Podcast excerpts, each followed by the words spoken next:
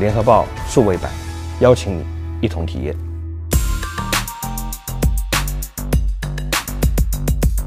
欢迎收听 Nice News 的即时议题，我是主持人任豪，我是佩云。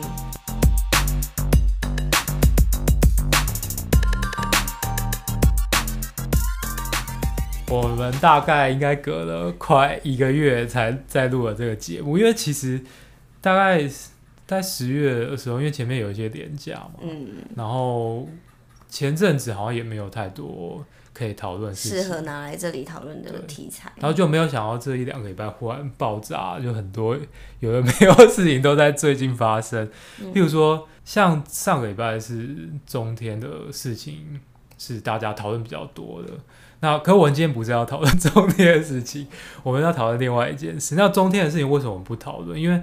其实，在前一集的 Nice News 的节目里面，我们就访问了之前担任过卫星频道换照审查委员的胡元辉老师，就他有讨论过这个频道换照的事情。那我们觉得现在很多人在讨论中天的换照的这个风波的时候，其实都没有太了解。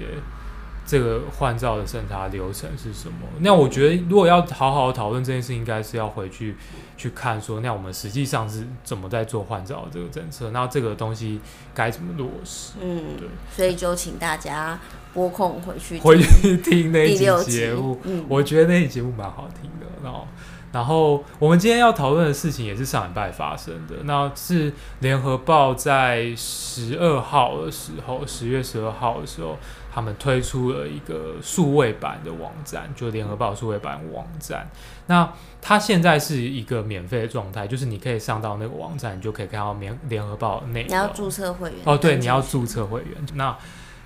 未来是十一月的时候，他们预计十一月的时候就要开始收费，一个月是多少钱？六十九块，六六十九块，好，就是小于一个便当钱，因为现在便当蛮贵。那现在他们推出的这个服务有一些跟呃原本联合新闻网有一些不一样的特色的服务，就像是它有个开放编辑室嘛，嗯，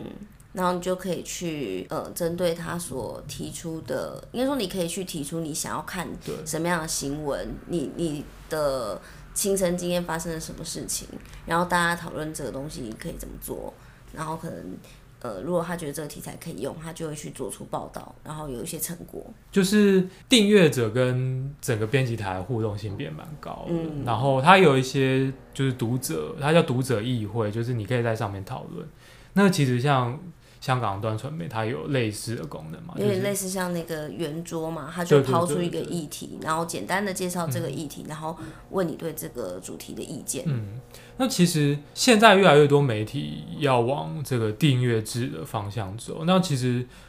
有一个很大的原因，是因为在过去是透透过数位广告来支撑他们营运的这个方式，其实有点遇到瓶颈了，就。其实大家可能也知道，就是说，在数位广告上面，大多数的广告利润是由平台去去赚取。那实际上分到就是这些媒体的的，实际上那些利润是相当有限的，对啊。那媒体它本身过去透过可能吸引点阅，然后再去换取广告利润的方式。走到一个瓶颈的时候，他们其实就有很多媒体会往订阅制的方向走，就是我就提供付费的内容给这些愿意想要看我这些内容的读者，那我们就有点像是银货两訖，嗯，就是我卖这东西，然后你买，那我就提供给你这样，然后它的收益也可以不要只是广告，对对，部分是来自读者的订阅。那其实。对于这个订阅制的讨论，其实已经有一段时间了嘛。那像英国的那个路透新闻学研究所，它其实有做一些数位新闻的一些调查，那有发现是说，最近这段日子以来，在订阅制，就是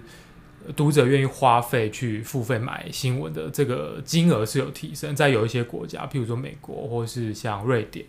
那可是大多数的读者。还是不会去付费去买新闻，他们还是习惯于去看免费的内容，嗯、免费的看习惯了。对，那其实他们有问到说，那为什么你不愿意？就是这些受访者为什么不愿意花钱去买新闻？就应该不买新闻，就花钱去看新闻。嗯、那他们就会说，因为目前没有一个能够说服他们。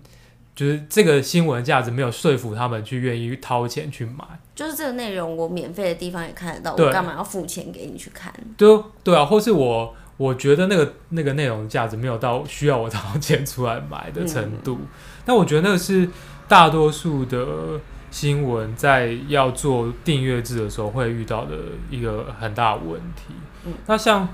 以日报来说。联合报不是台湾第一个有提出订阅制的的报纸，嗯，然后大家都知道，去年苹果日报它其实就已经先推出订阅制，对，但是后来又又没了，对，那后来没有很大一个原因就是它的效果没有很好。那原本苹果一开始是就是它是一个月试用的时候是十块嘛，嗯，然后后来提升到一百二。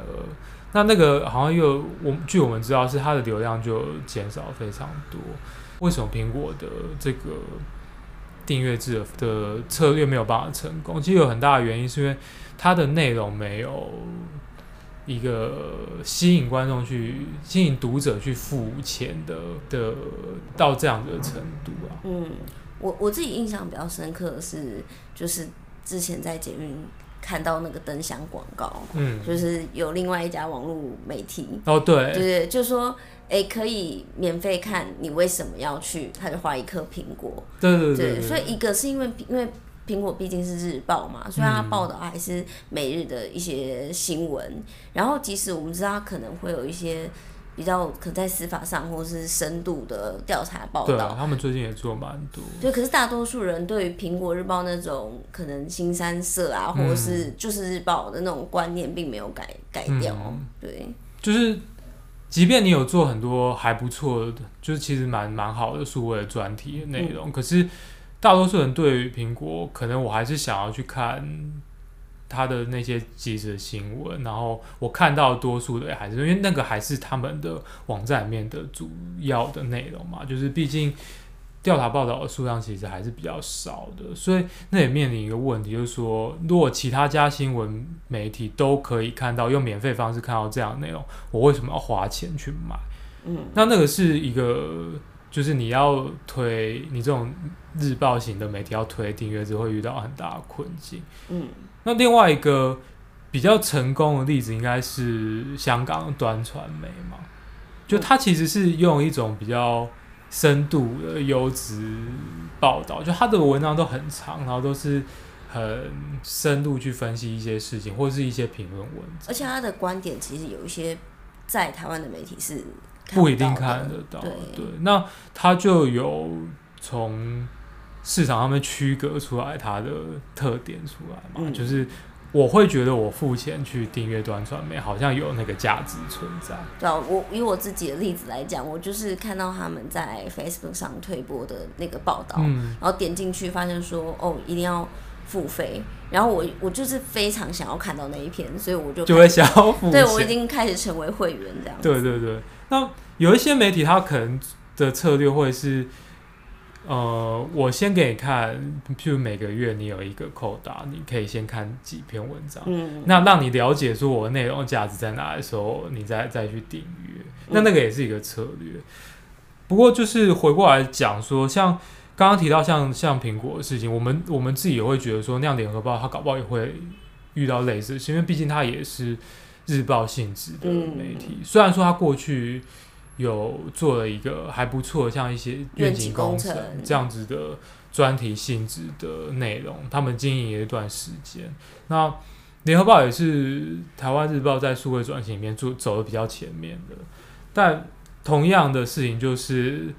联合报每天报的新闻，其实你在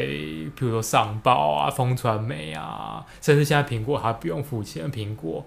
可能这些头条新闻在上面都可以看到。那我订阅花钱订阅联合报的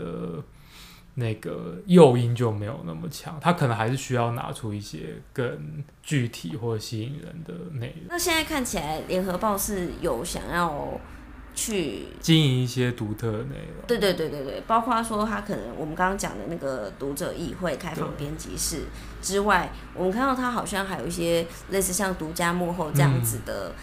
嗯、呃策划，然后包括有一些总编开箱，所以应该是说。呃，他们也是有意识到说，他们有一些挑战要去要去面对啦。就他们做的这个东西，会让我想到像现在很多 YouTuber 会推那种订阅制，就是你在 YouTube 频道可以看到他们原本呈现在上面的内容，可是你订阅会员之后，你会看到一些幕后的消息，他们怎么做这些东西，或是你也可以跟他们互动，互动会变对对对对，就有点像这样子。嗯、可我觉得这个事情就是还需要再观察，毕竟他们也才刚开始而已。嗯那我们今天在讲的是这个付费订阅的事情。那我们也想到另外一件事，跟这个有点相关，就是